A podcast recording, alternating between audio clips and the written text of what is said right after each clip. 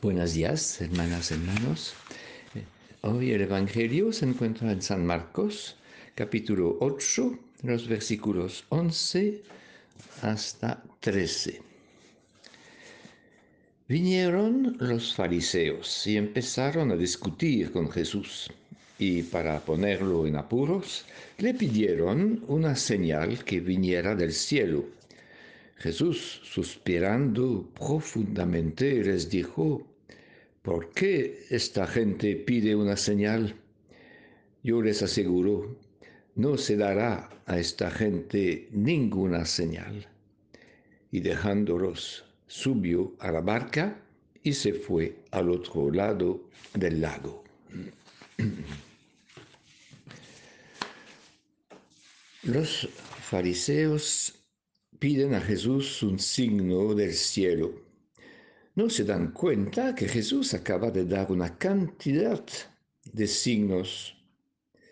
El signo, el signo de los panes, la, la tempestad calmada, muchas sanaciones, muchas liberaciones de espíritus malos, etc. Son signos todos que levantan ponen de pie, dan vida, mientras que ellos esperan cosas espectaculares en el cielo.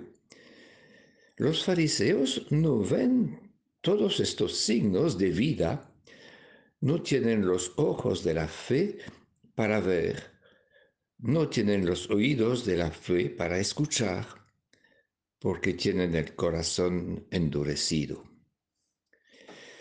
Como el pueblo en el desierto que exigía y reclamaba siempre a Moisés nuevos signos, ¿qué puede hacer Jesús sino suspirar, lamentarse e irse hacia la otra orilla del lago? Este Evangelio es la invitación a desarrollar nuestros sentidos espirituales. Para ver los signos de Dios es necesario que tengamos una actitud de apertura, de acogida, de confianza, de fe. Si estamos en una actitud de contestación, de crítica, de sospecha, no veremos los signos de la tierra los muchos signos que cada día nos ofrece de parte del Señor y sobre todo el primero y más grande signo, el signo de la Eucaristía. Para ver los signos del Señor hay que, como dice Santiago en la primera lectura, pedir con fe, perseverar en la oración sin dudas, porque el que duda se parece a las olas del mar levantadas y agitadas por el viento.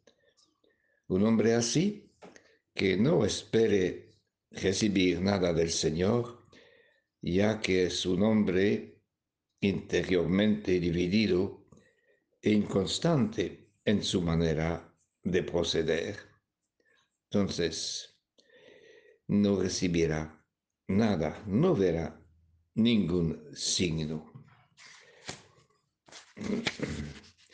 Que en este día podamos buscar con un corazón sincero y descubrir los innumerables signos de la sabiduría de Dios y darle gracias.